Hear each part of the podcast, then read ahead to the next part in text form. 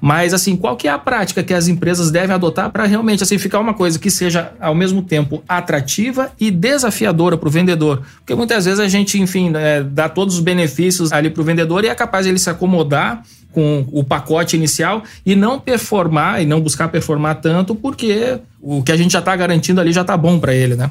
Esse é um desafio muito grande porque você fica entre desincentivar e deixar o ambiente muito calmo demais, né? Fica uma linha muito tênue. O que, a gente chama de OTE é, que é o On Target Earning, né? Que significa como se fosse um tiro no alvo, quer dizer, quando você acerta o modelo de remuneração. Então, o que, que a gente, em geral, coloca nesse modelo? Aceleradores, né? Porque o Fábio, que é o nosso mentor lá e sócio no Seus Clube, ele que faz a parte de remuneração, ele fala, né? Ele tem uma frase muito legal que ele fala assim: remuneração é a arte de você colocar o incentivo no lugar correto.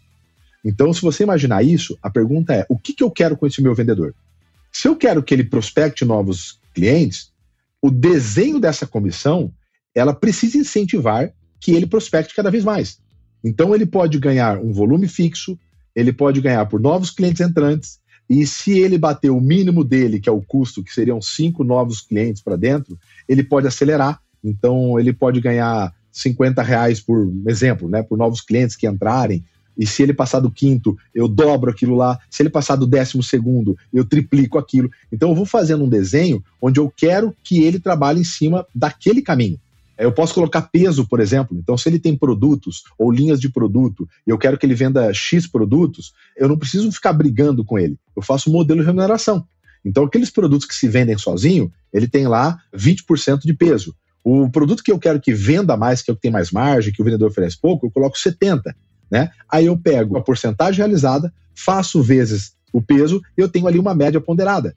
Né? Então, assim, o desenho da remuneração, ele meio que dá o caminho do vendedor. Então, muitas empresas ficam bravas ou brigando. Eu já treinei, já. Amigo, se você mexer no setor mais sensível do ser humano, que é o bolso, ele quase sempre vai executar. Então, se você pagar para ele manter clientes, ele vai trabalhar para manter clientes.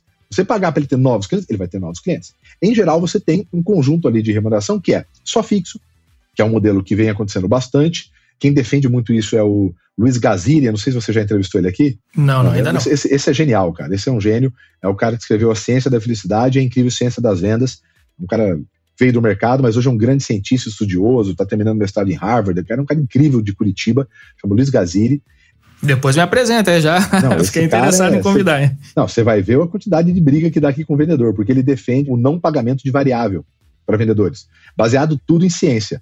Inclusive, é, grandes empresas já implementaram metodologia com ele.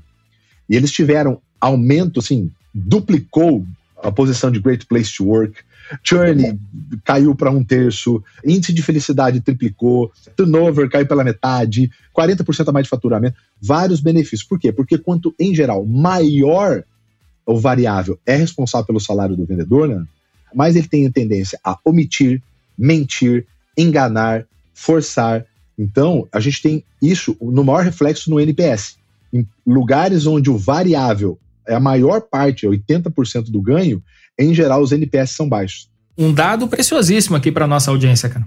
Exatamente, isso é um grande erro que as pessoas cometem e vai muito da cultura, mas em geral acontece isso. Então você tem ali o fixo mais variável, né? E aí você vai atrelando. Geralmente o variável, quanto que o fixo é maior e menor, Leandro? Dependendo do tempo de venda e da complexidade. Então, se você tem um produto em que o, flu, o tempo dele é 3, 4 meses, é um produto que você precisa de mais acompanhamento, o fixo ele tem que ser maior. Por quê? Porque se essa pessoa tem um variável muito grande na remuneração, ele precisa ganhar, ele precisa alimentar, colocar comida na boca do filho, pagar a escola, ele precisa pagar as contas. O que ele vai fazer? Ele vai forçar, ele vai tentar acelerar. E isso, em geral, tem problemas no NPS, tem desistência, tem clientes mal atendidos, né? Para que ele possa fazer o, o serviço dele conforme geralmente o tempo prevê, por exemplo, vendas complexas, tem que falar com o comprador, depois com o cara técnico, depois com o diretor, depois com o gerente essas vendas que naturalmente precisam de etapas, ela em geral ela tem um fixo muito maior né, e um variável três, quatro meses, um bônus um pouco maior. Então depende muito desse modelo. Agora, se você tem produtos transacionais de ticket pequeno, aí o fixo é o menor e aí você tem um variável mais agressivo, porque depende muito da última etapa, né? Da última etapa. Então, como é mais transacional, as pessoas não perdem tanto. A pessoa compra, mesmo que ela não vai usar, mas como teve pouco envolvimento financeiro e de complexidade, ele compra lá, então ele precisa ser encaminhado para o fechamento né, de uma maneira mais contundente. Então, para isso, você acaba pagando um variável bem maior. E aí, antes de dar uma força aqui para a gente, segue o Café com a DM. Se puder, deixa sua avaliação também, porque ajuda demais ao nosso podcast ser mais ranqueado aqui dentro. Até o próximo café, amanhã sem falta.